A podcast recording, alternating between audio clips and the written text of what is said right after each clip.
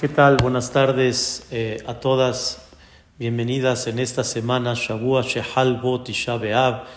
Es la semana en la cual cae Tisha B'Av. Tenemos el día de Tisha B'Av mañana en la noche, lo que es miércoles en la noche y jueves es el ayuno de 24 horas, así como el ayuno de Yom Kippurim, en la cual en este ayuno recordamos eh, el día que se destruyó el Bet y el día que de alguna manera perdimos algo muy, muy sagrado, algo que representó muy, muy especial para el pueblo de Israel, que es lo que quiero platicar el día de hoy con ustedes. Tres puntos básicos, importantes, que perdimos en este día, en el día de Tisha B'Av, que justamente y no casualmente los dos Betamikdash se destruyeron el mismo día. Y es muy interesante, no, no es el dato el día de hoy, pero el Meam lo es uno de los grandes comentaristas del, de la Torá, el Meam lo es, Rabbi Jacob Kuli, eh, escribe en su libro muchas fechas que sucedieron en el Am Israel tristes, muchas situaciones tristes que pasaron con el pueblo de Israel y pone siempre increíble, una cosa muy, muy este, que llama la atención, que estas fechas dramáticas, ¿cuándo pasaron? En Tisha. Aparte de lo que sucedió en la Shoah, también hay varias cosas que pasaron en la Shoah que justamente cuando se iniciaron en Tisha. O sea, quiere decir que Tisha es un día propenso que Barminan, pero es un día propenso que cuando Dios no lo quiera, algo sucede para recapacitar, algo sucede en el Am Israel por la conducta y el, la, obviamente la dictaminación divina, sucede esto en Tisha.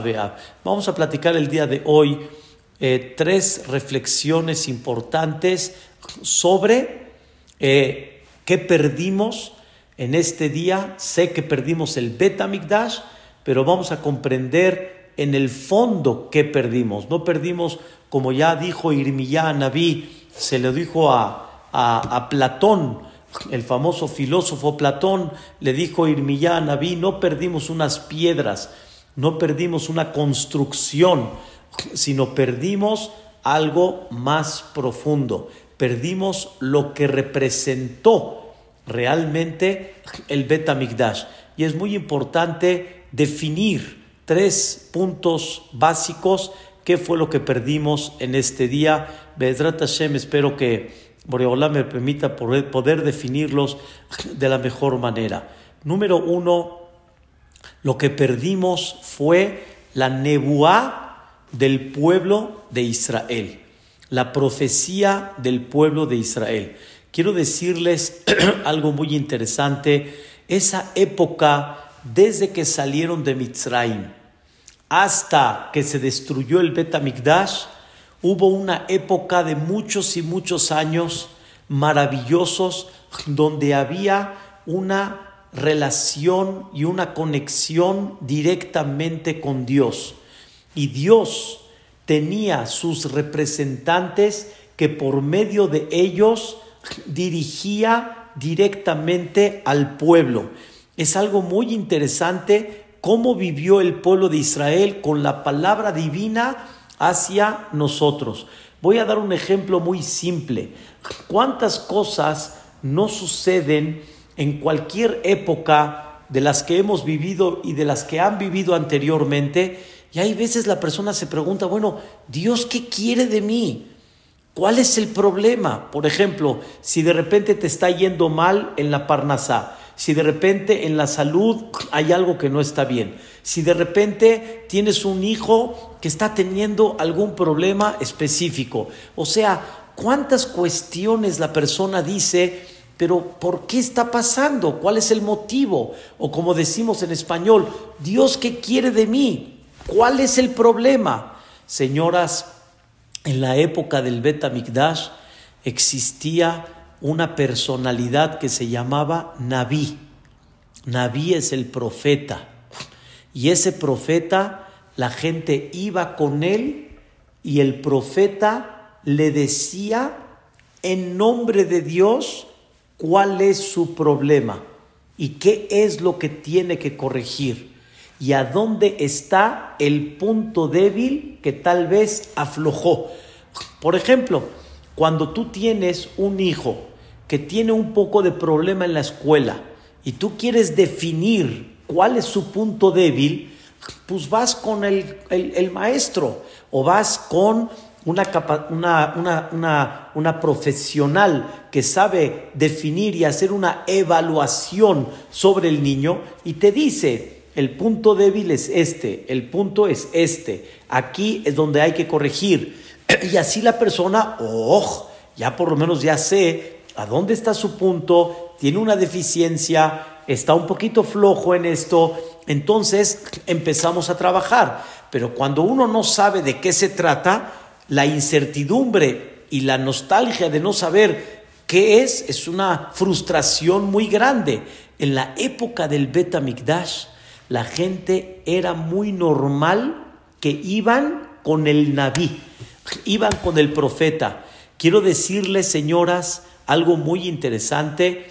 Los profetas que conocemos, sus libros, como eh, Irmiyá, Ishayá, este, Yehezkel Anabí, y todos los profetas que sabemos que están en los 24 libros del Tanaj, son profetas que su escrito se quedó por todo el futuro hasta que llegue el Mashiach Tzidkenu y muchas de las profecías, la mayoría de ellas son para cuando llegue el Mashiach Tzidkenu.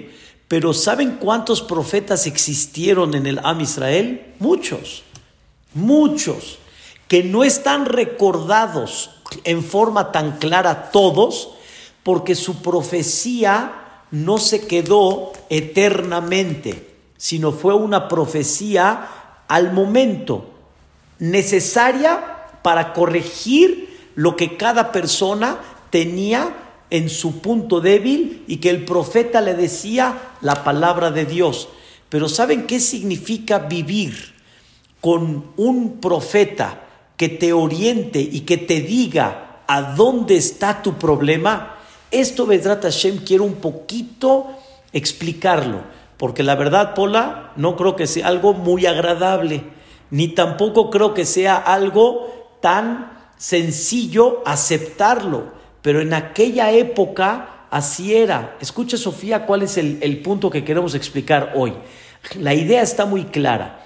La idea está, en aquella época la gente buscaba perfeccionarse, la gente buscaba realmente corregir, la gente buscaba cada vez elevar el punto débil que no ha podido superar. La gente, escuchen la palabra, les gustaba lo que era la tojaja, el reproche. Dice Shelomo Amelech, voy a decir un versículo, Ozen Shomat Tojahat Hayim, el oído que quiere escuchar el reproche que le va a dar vida, Bekerev Jajamim Talin. Esta persona siempre va a estar alrededor de gente Jajam, porque él lo que quiere es escuchar realmente en qué estoy mal, a dónde estoy fallando, cuál es mi problema y cuál es mi punto débil.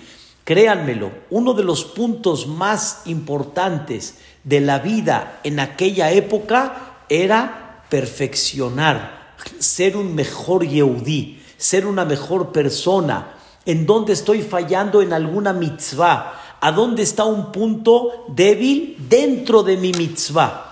Por dar así un ejemplo, tal vez esta mitzvah la estoy cumpliendo, pero no con todo el sentido, no con toda la alegría. La estoy cumpliendo, como dicen, jalando la carreta. No la estoy haciendo con ese gusto. Eso era lo común en aquella época. ¿Cuándo creen, señoras, que visitaban el Naví? ¿Cada cuánto creen que visitaban el Naví? Dice, está escrito en el, en el Naví, en Melahim está escrito que aproximadamente iban a visitar al Naví cada mes o cada semana. La gente iba a escuchar las palabras del Naví cada mes mínimo y si se podía más, cada semana. Pero vamos a volver a refrescar. ¿Qué iban a escuchar del Naví? No iban a escuchar así como dicen una plática agradable y enséñeme cosas así espeluznantes y explíqueme cosas de la Kabbalah y explíqueme lo que... No, no, no, no, no. Iban a escuchar, escuchen la palabra, Dvar Hashem, la palabra de Dios.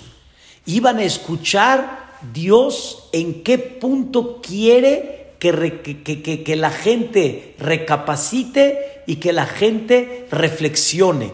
Eso era una de las misiones muy importantes del Naví. Por eso dice Shelomo Amelech en otro versículo de Mishle, Dere ¿cuál es el camino de la vida? Tojehot Musar, cuando la persona está dispuesta a escuchar cuáles son sus puntos débiles. Y en la época del Bet es una cosa increíble. En la época del Beta la gente estaba muy acostumbrada y el anhelo de la gente era muy común que ellos estaban dispuestos a querer escuchar en qué estoy mal.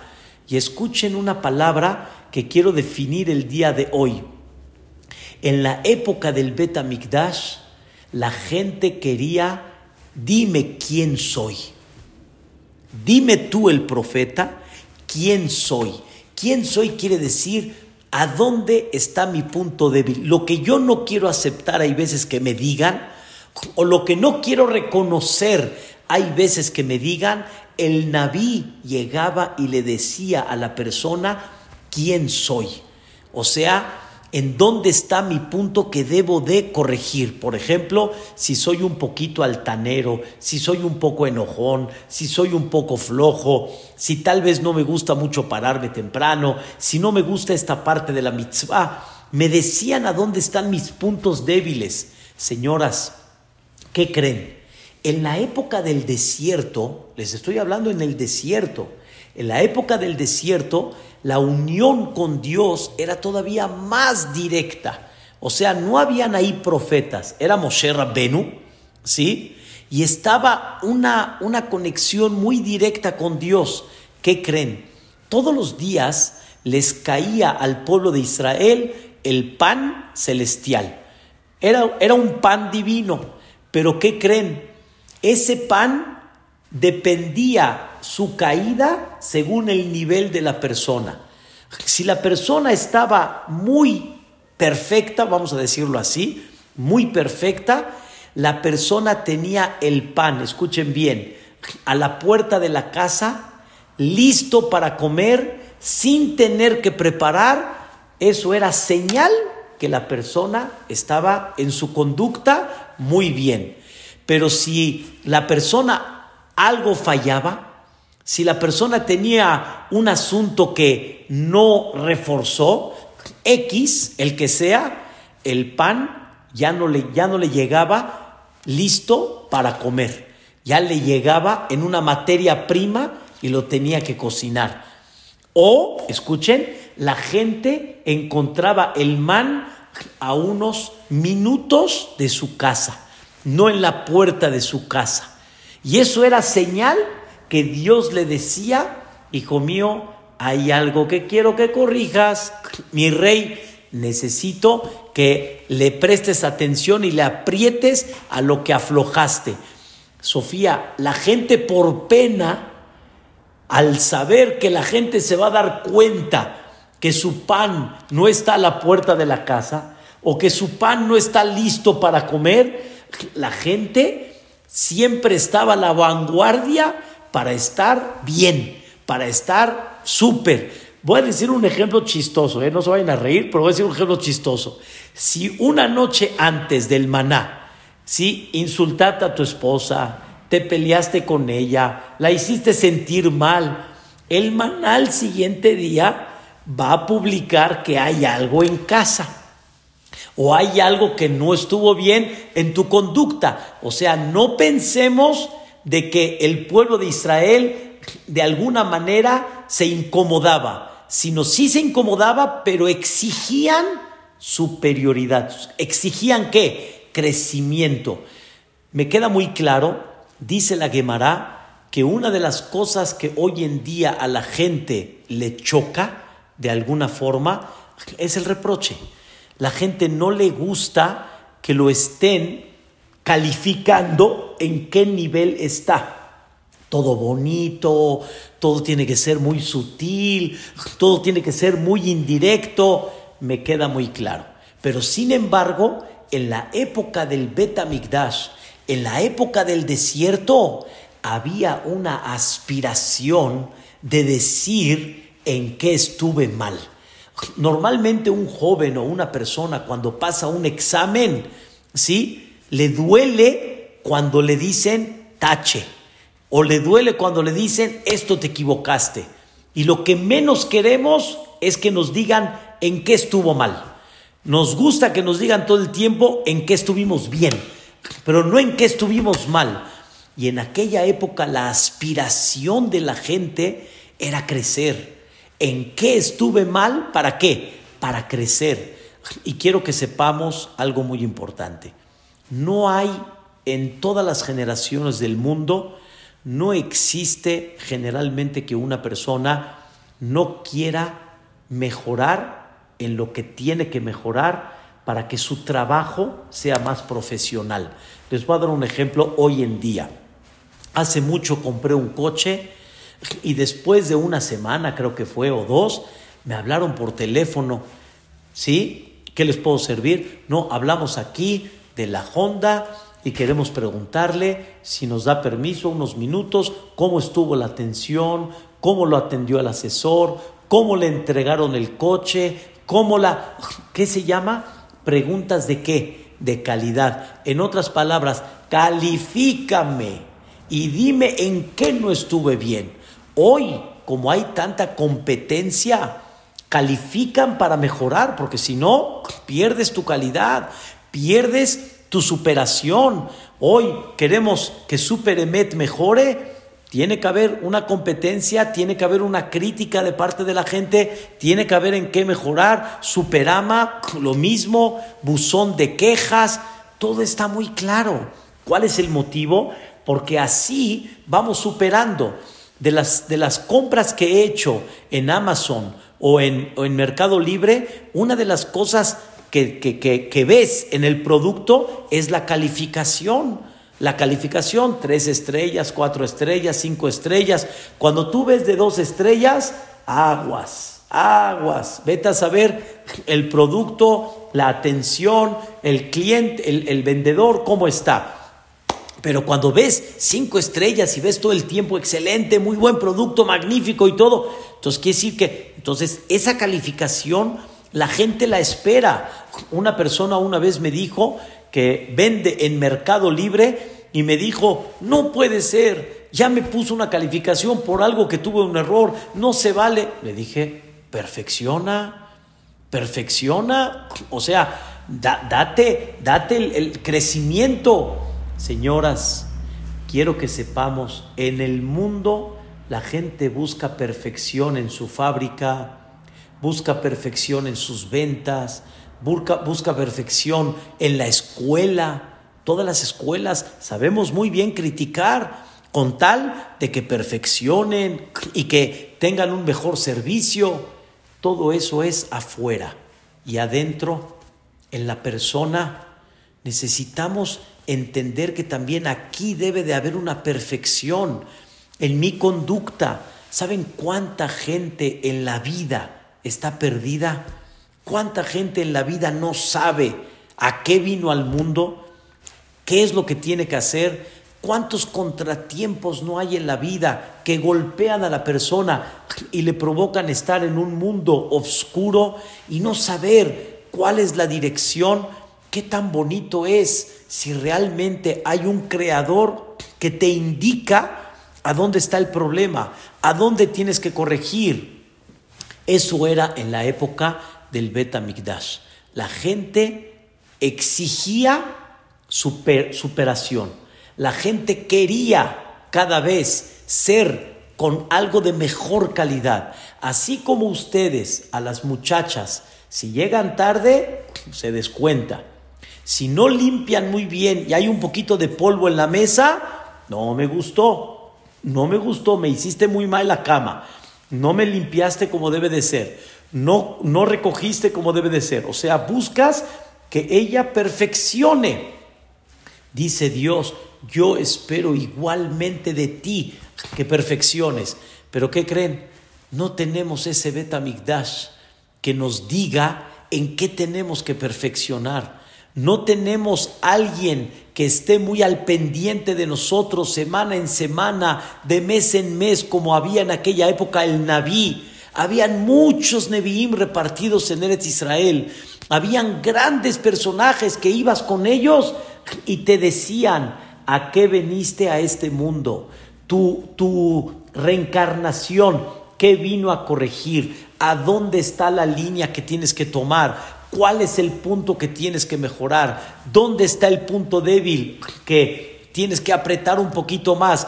Eso era el concepto muy claro de aquella época del Betamigdash. Eso se llama en hebreo da etatzmeja.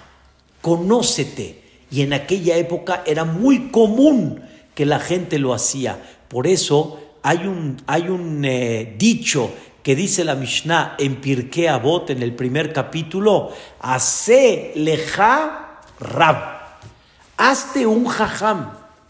¿Qué significa hace leja rab? Hazte un jajam. Y yo traduje mal, porque la Mishnah no dice hazte un jajam, sino hace leja rab. ¿Saben qué es rab? Yo sé que rab es un jajam, pero ¿de dónde viene la palabra rab? Rab viene de la palabra rib. Rib quiere decir pelea. Yani, el jajam al decirte la verdad te incomoda. Es, es, un, es un, punto que les, les, he platicado en muchas ocasiones cuando una persona viene a aconsejarse con el jajam.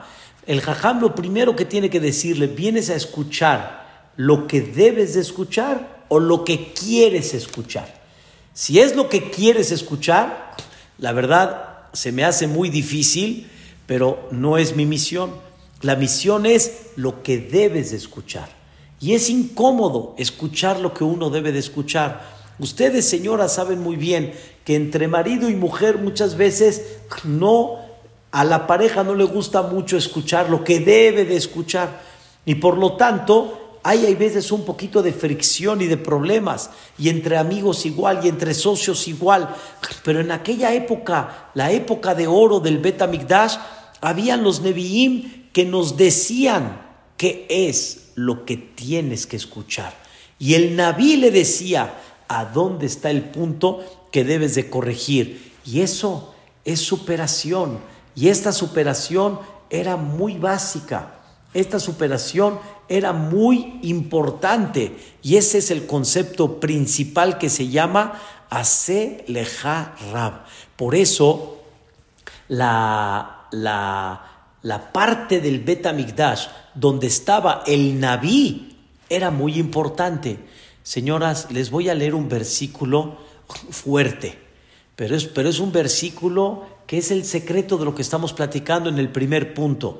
Dice el Pasuk en o deja Hashem ki bi. Quiere decir, te agradezco Dios que me hiciste enojar. o sea, te agradezco Dios que te portaste conmigo duro, porque con eso entendí, recapacité y me levanté. O deja Hashem ki bi. Porque si no hubiera sido por eso, no tengo manera como superar. Si no es por el regaño del maestro, si no es por la mala calificación que te pongo, es muy incómoda, pero entiende que estás mal. Hoy queremos todo el tiempo estar así, acariciando para que no se enoje, para que no se vaya a molestar y tratarlo con pinzas, pero en aquella época era la, era la época de oro, la época que la gente exigía, ahora escuchen bien la palabra, din, La gente quería juicio, la gente no quería rahamim. La gente quería, si me lo gano, es porque me lo gané. No quiero rahamim, no quiero misericordia, quiero juicio, porque la realidad es que no hay una cosa mejor que lo reciba porque lo tengo que recibir, porque realmente me lo gané, realmente trabajé por él y no hasbe shalom, lo contrario. Es una cosa maravillosa, cada vez debemos de exigir mucho más rectitud, mucho más superación y eso era lo que realmente el profeta llevaba a cabo y eso es lo que perdimos desde que se destruyó el Bet Amigdash. No debemos de olvidar, señoras, que lo que corregimos, lo que perdimos es justamente eso. Según esto, señoras, les explico la verajá. Ashiva shofetenu que barishoná, beyohatzenu que batehila. Regresa Boreolam a esos jueces y a esos consejeros como eran antes. No estamos hablando nada más gente que, que tenía más claridad, sino más que eso. Regrésanos aquellos que de veras nos juzgaban, aquellos que nos ponían en línea, aquellos que cuando íbamos a pedir un consejo no tenían miedo de decirnos la verdad, sino realmente nos decían lo que debemos de escuchar para eh, realmente corregirnos. ¿Cuántas veces no pasa que una persona queremos decirle que el eje central y el punto central es Él y nos da miedo cómo se lo decimos? ¿De qué forma? Para que no se enoje mucho, pero para que reconozca que Él es el meollo de todo, Él es el que tiene el problema de todo pero antes existía la palabra de Dios. Quiero decirles algo, es un poquito sentimental, pero es un tema que el Maimónides ya lo destaca. Hay mucha gente que de alguna manera se pregunta en situaciones muy difíciles por qué. Si es económica, salud, Dios no lo, no quiere algún decreto, ¿por qué? Imagínense que venga un sobre bajando del cielo. Así, un sobre directamente del cielo. ¿Quién lo remite? ¿Quién lo manda? Dios. ¿A quién se lo manda? A ti. ¿Qué dice ahí? Respuesta. Estás, estás pidiendo por qué. Estás preguntando este, la, la conducta de Dios. ¿Quieres escuchar directamente la palabra de Dios? ¿Cuál es? mucha gente, yo no sé si abriría ese sobre. No sé si hay mucha gente que le gustaría abrir ese sobre. Llegó una persona y me dijo, no, yo sí lo abro, yo sí veo. Y si lo abres y ves y dice el motivo, el por qué fue, ¿estás dispuesto a aceptarlo? ¿Estás dispuesto a corregirlo? Es lo que nos hace falta el día de hoy. Dice la Guimara, Hoy en día, la Gemara, le estoy hablando del Talmud hace 1500 años, que fue después de la destrucción del Bet Amikdash. Dice la Gemara, hoy en día, uno, ¿quién sabe reprochar? Dos, ¿quién recibe un reproche? Número uno, ¿quién sabe reprochar? Porque muchos reprochamos con intereses, soberbiamente, sentirnos por encima de los demás. Criticar es muy fácil, todo el mundo sabe criticar, pero hay que criticar de corazón, hay que reprochar con cariño, hay que reprochar porque de veras quiero tu bien, no hasbe shalom, no vengo a molestarte, como muchas veces mi esposa le ha dicho a mis hijos, de veras lo último que quiero es molestarte, lo último que quiero es molestarte, lo único que quiero es corregirte. O sea, tú piensas que vengo a molestarte. Número dos, recibir un reproche es muy difícil. Hay gente que te dice, por ejemplo, oye, arregla tu corbata. Eh, y la tuya está mejor, ¿verdad? La tuya está más arreglada. O sea, muchas veces Dicen, dicen así el dicho, la mejor, eh, eh, la mejor autodefensa cuando te critican es la crítica, regresársela al otro exactamente igual. Entonces, son dos puntos débiles que tenemos. No sabemos cómo reprochar y número dos, recibir el reproche es difícil. ¿Saben quién lo dijo? Shelomo Amelech dijo, Alto hachletz penis naeka. O sea, no reproches a uno que toma las cosas a la ligera y que no le gusta ser muy perfeccionista. ¿Por qué? Penis naeka. Porque en vez de que te quiera, te va a rechazar, va a tener coraje en contra de ti. Pero ¿por qué si le dijiste algo para su bien? Pero no muchos queremos vivir con perfección y no muchos queremos vivir con superación. Y es una falla hoy en día. Queridos hermanos, tenemos que tener queridas señoras, tenemos que tener un punto muy claro y muy básico en empezar a entender que perdimos. Perdimos justamente esa época de oro donde anteriormente les gustaba perfeccionarse, les gustaba eh, eh, cada vez elevarse más y esa era la misión del profeta.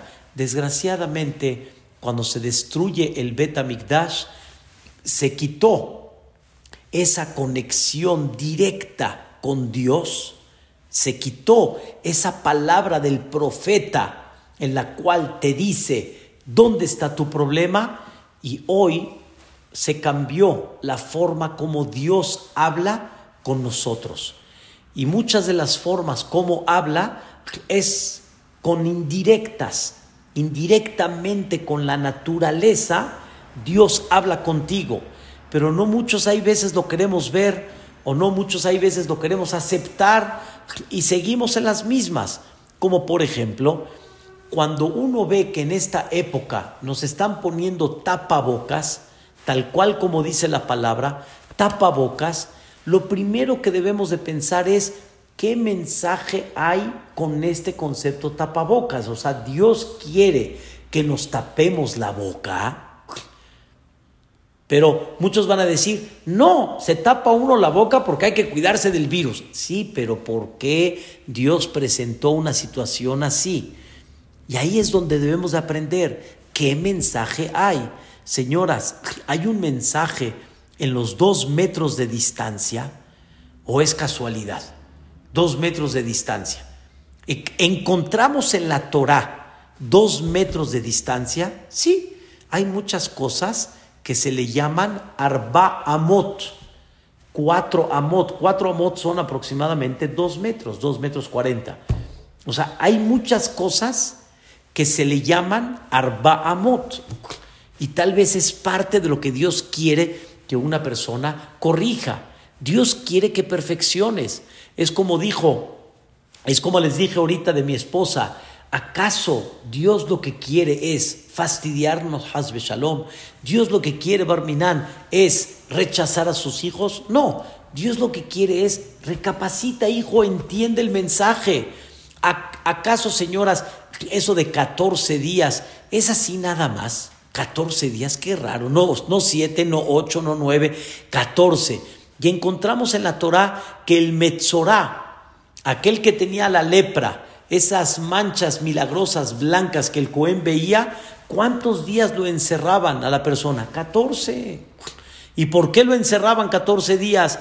O porque era soberbio, orgulloso, la shonará. Hay varios motivos que la Gemara habla. No es algo así nada más. Si de alguna forma nos sacaron del Betacneset, hay algo. Una vez llegó una persona y le dijo, en esta época ya, yo digo una vez, ya estamos hablando hace cinco meses, ya pasaron cinco meses. Llegó una persona y le dijo a Ham Shaul Kredi, le dijo, Dios no nos quiere en el CNIS. Le dijo, no, sí los quiere. No, no nos quiere, nos corrió del CNIS. No, sí los quiere, nada más no así. Sí te quiere en el CNIS, pero no como estás.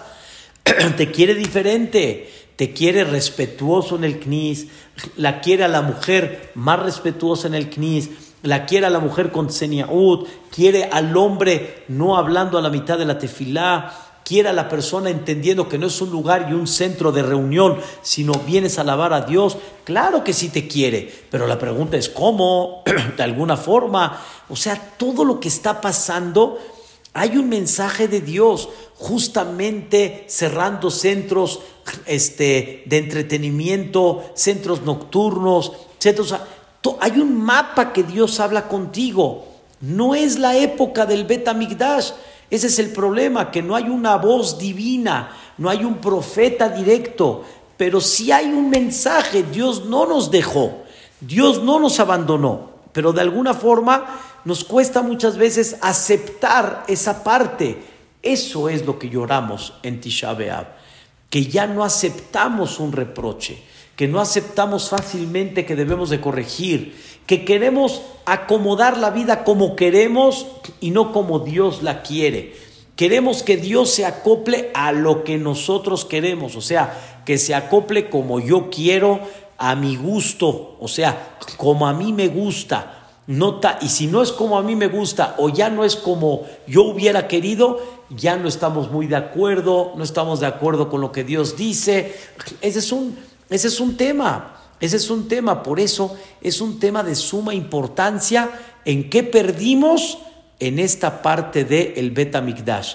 Dos, señoras, el segundo punto que perdimos es lo que le llamamos Ashraat Ashechina.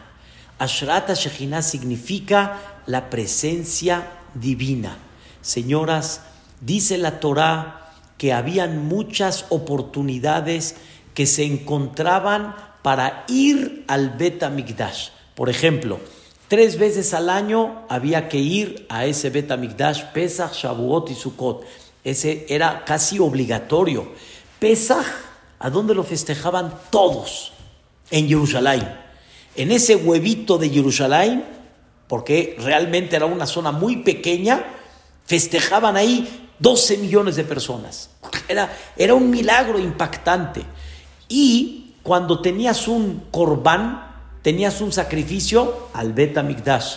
Hiciste un pecado y tienes que traer un sacrificio para perdonar, Betamigdash. Tenías un, fruto cada año, ¿sí? Y sacaste el diezmo. Hay un diezmo que había que llevarlo a dónde? Al Betamigdash. ¿Por qué tanto, como dicen, pretexto para ir al Betamigdash? Porque el Betamigdash era el lugar donde la gente veía la presencia de Dios.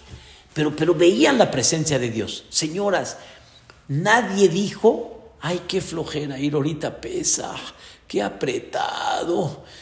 12 millones de personas en un lugar chiquitito. No, no, no, no. Nadie sentía pesado. Es como ustedes, voy a dar un ejemplo muy simple. Es como en época de diciembre ir al aeropuerto, ir a los espectáculos, todo apretado, hay que formar tres, cuatro horas en la fila para poder pasar, hay que flojera, hay gente que prefiere mejor viajar, no en esa temporada.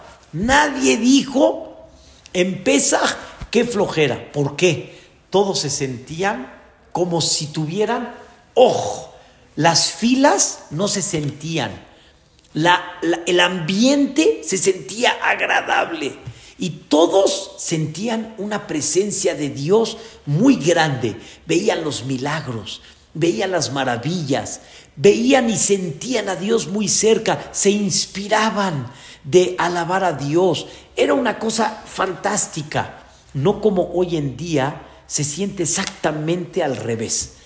La gente siente este mundo como lo principal y lo de Dios de vez en cuando un poquito vemos ahí algo, Baruch Hashem, Be'ezrat Hashem, pero no sientes la presencia de Dios en cada momento.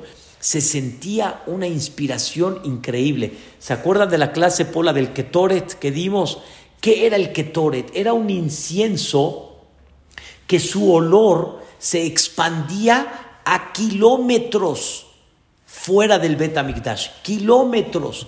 Quiere decir que cuando una persona estaba tipo en la carretera llegando a Jerusalén y todavía le faltaba tal vez media hora para llegar a Jerusalén, ya sentían un olor que les, que les daba una inspiración y ese olor era, oh, Eso los inspiraba a ser siempre mejores espiritualmente. Sentían ellos que la satisfacción máxima era la espiritualidad, no era lo material, como el ejemplo que dimos en una de las clases, cuando una mujer ve a su hijo comiendo y se ve motec, dulce, comiendo, increíble, ¿qué siente la mujer?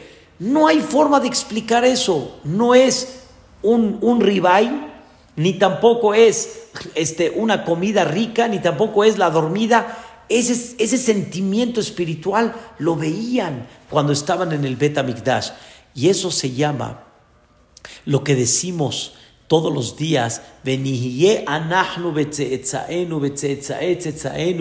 le pedimos a Dios que seamos nosotros, nuestra futura generación y la generación de nuestra generación, o sea, quiere decir nosotros, hijos y nietos, kulanu yoda'eshemeja que seamos todos los que conocen tu nombre, los que viven contigo, los que sienten la presencia de Dios todo el tiempo. ¿Saben qué significa vivir con ese sentimiento? Eso era la época de oro del Bet Amigdash. Eso era la época de oro cuando ellos podían ir a ese Bet Amigdash. Y ahora escuchen la palabra. Cuando ellos estaban ahí realmente, ellos no creían en Dios, veían a Dios. Es, una diferencia muy grande. No, no creo en Él, vivo con Él, lo veo. Aquí está, está, muy clara su presencia. Cuando se destruye el Betamigdash y se aleja esa presencia divina que la gente sentía, automáticamente provocó que le demos importancia a otras cosas y empecemos a alejarnos de lo esencial. De lo esencial. Es, voy a dar un ejemplo, es como hoy en día mucha gente, en vez de encontrar la alegría en su casa, encuentra la alegría afuera. Y todo el tiempo está afuera. Y no encuentra la alegría en la familia tendríamos que sentirnos realizados al llegar a la casa, al ver a papá y a mamá, al ver a los hijos, el convivir con ellos, el estar con ellos. Hoy en día estamos distraídos, cada uno en su celular, cada uno en su programa, cada uno en su serie, otros afuera. Y, y Dios, cuando nos separó ahorita de la calle, cuando nos encerró varios meses, Dios te dice, encuentra la alegría aquí adentro. Y eso viene y Dios te dice, ojalá que entiendas, así como eso, encuentra la alegría en mí, encuentra la alegría en Dios mismo. Tú te estás yendo a lo que Dios fabricó y Dios te dice, encuentra la alegría en mí, en sí. Y eso lo sentían en Eretz Israel. En Eretz Israel sentían un bitajón en Dios muy grande. Su sentimiento y su seguridad con Dios era muy grande. Y aunque llegaron a pecar ciertos pecados graves, pero la presencia de Dios estaba muy clara en su corazón. No tenían duda quién dirige, no tenían duda quién es el que manda, no tenían duda quién es el que lleva a cabo la parnasá, lo tenían muy claro. Con esto, señoras, quiero explicarles algo increíble. Por favor, eh, presten atención a este punto. Antes de que se destruya el primer Betamigdash, no existía un, un Sidur editado. No existía un Sidur editado, o sea, no había una edición de, de Sidur. Atajonen, Ashivenu, Selah Lanu, Renabo. No existía. Entonces, ¿cómo la gente rezaba? ¿Cómo y la obligación de rezar era normal. Dos, otro ejemplo, dos, no había el texto de Berajot. Al comer, Sheakol. A comer fruta y verdura, Adamá. Fruta, a Etz. El pan, a Motzile Geminares. No existía esa edición. No existía. No existía. Entonces, espérame, entonces, ¿no rezaban? No decían Berajot, escuchen señoras, la presencia de Dios estaba tan clara que no necesitaban un sidur para conectarse con Dios. La conexión de ellos sin las palabras del sidur estaban muy claras. La gente estaba muy conectada con Dios, muy, muy conectada con Dios. Su nivel de espiritualidad, de sentir la presencia de Dios, de saber quién es el que pone las nubes para la lluvia y todo lo que está escrito en el rezo y quién creó la luz y quién creó la oscuridad y quién da la inteligencia, lo tenían muy claro. No necesitaban un sidur para que no se les olvide o para que lo tengan consciente y que sepan que hay que pedir. Lo tenían muy claro. Cuando ellos comían, sabían que la comida es de Dios. Sabían que el pan Dios lo sacó de la tierra. Sabían, escuchen lo que explicamos el domingo en la Verajá, sabían que ellos están comiendo de la mesa de Dios. Baruch Sheahalnu Micheló, bendito que estamos comiendo de Él. Lo tenían muy claro. No necesitaban una bendición que les recuerde una edición que les recuerde. No necesitaban un atajonén para darse cuenta quién da la inteligencia. Lo tenían muy claro. Nadie tenía duda. Es como, por dar un ejemplo, es como que yo tenga que dar un contexto para que el hijo sepa quién le dio comida en su casa, quién le cocinó, quién le compró. O sea, no necesitas ninguna edición. Pashut, esto me lo compró papi. Este viaje me lo dio papi. Esta comida me la dio mami. O sea, no, había ninguna duda. Lo tenían muy claro. ¿Saben cuándo vino la edición de todo el Sidur? ¿Saben cuándo vino? En la época del segundo Beta Migdash. Y si me preguntan, ¿cómo? ¿En el segundo Beta Migdash? Sí, en el segundo Beta Migdash ya bajó ese nivel ya no tenían el Kodesh HaKodashim, ya no tenían la presencia divina como antes, los diez milagros ya no estaban igual, ya no se sentía, ya como que la gente sentía mi comida, mi esfuerzo, mi trabajo, las nubes, la naturaleza, el centro meteorológico, hoy va a llover, no, pues no creo que deje de llover el día de hoy. Pues a ver cómo lo hacemos. Eso era, ya, ya empezó a bajar. Ya no tenía la misma conexión como antes. Por eso tuvieron que editar un sidur para que no pierdas la brújula y para que sepas quién es el mero mero. Y como decimos en la tefilá, hay muchas partes de la tefilá, la verdad, muy interesantes. Por ejemplo, Shirla Maalot Voy a levantar mis ojos de dónde va a venir la salvación. Esri Meim Hashem, la salvación viene directamente de Dios.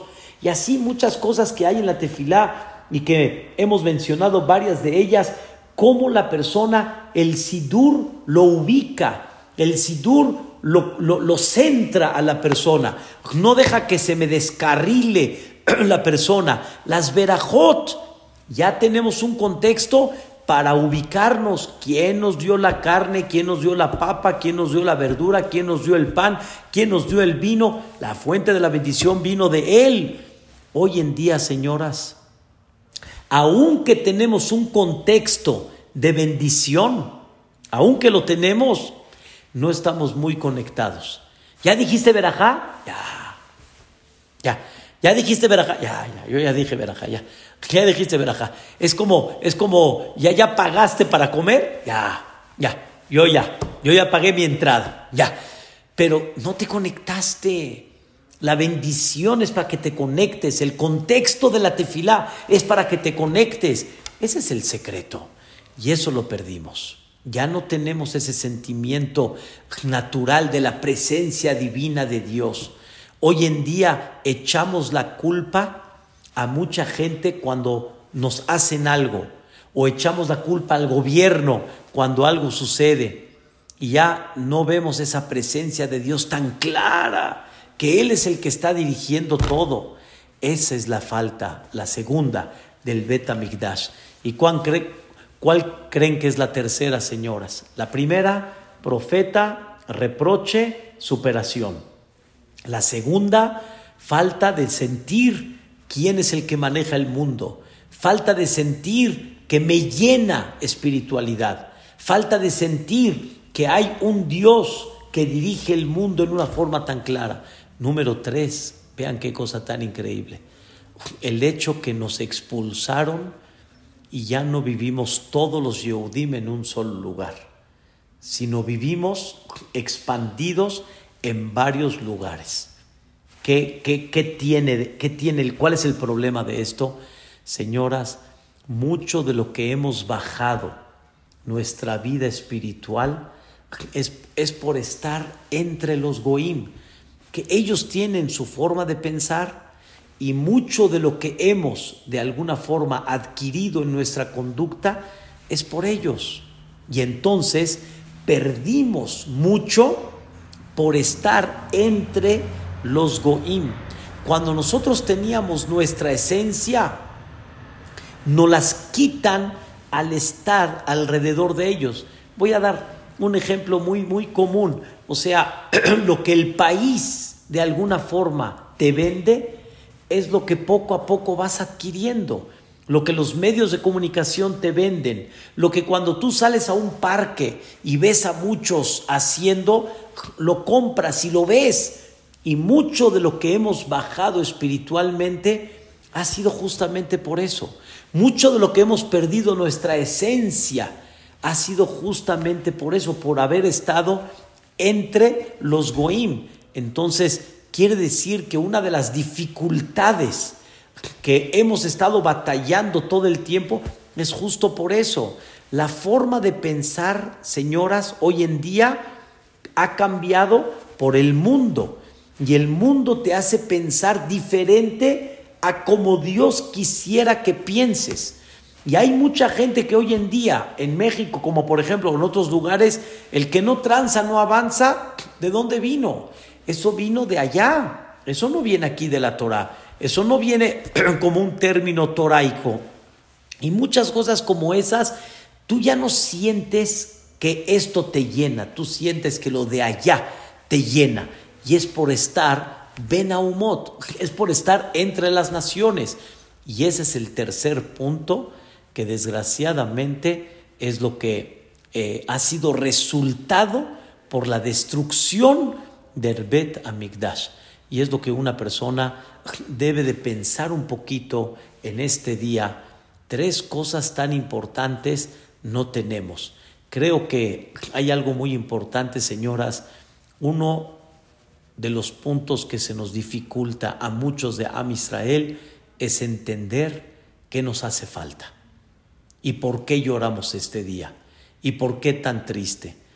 La verdad, lo entiendo muy bien. Hay mucha gente que dice, bueno, ya pasó, hombre, ¿por qué me prohíben ahorita comer carne, comer pollo?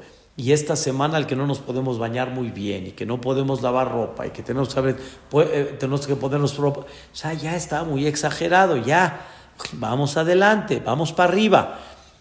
Pero no estamos entendiendo qué nos hace falta y lo que necesitamos es empezar a tomar conciencia realmente de lo que ya no tenemos y tomar conciencia y ver el mundo como está y ver el mundo como era en aquella época y ver cómo la gente tiene más angustia, tiene más confusión, tiene más, este, eh, se sienten más eh, de alguna forma despistados en no comprender la vida, ¿Cuántos, ¿Cuántas depresiones hay? ¿Cuántos problemas no hay?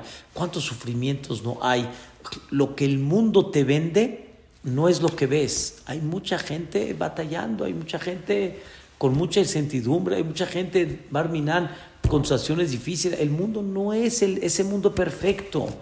Y ese es el mundo que estamos lejos de esa dirección divina, de esa perfección personal, de esa vida espiritual si empezamos a tomar conciencia, vamos a darle un toque mejor a Tish Y Bezrat Hashem, que Dios realmente se apiade de nosotros y nos mande ya pronto, pronto ese Mashiach Tzidkenu que va a ser con estos tres puntos que les platiqué.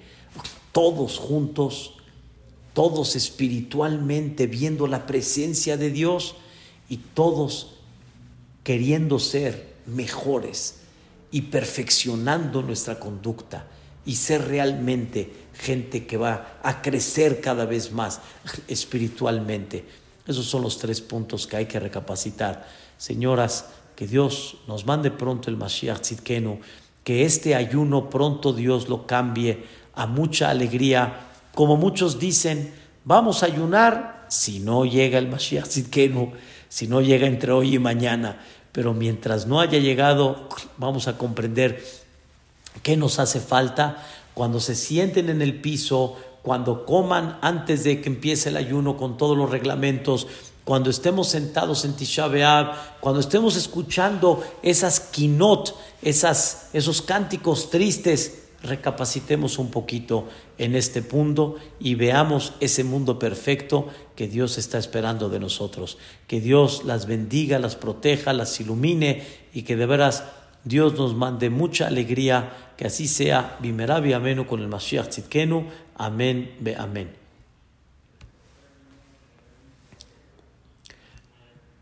Todo lo bueno, señoras. Al contrario, fortuna, todo lo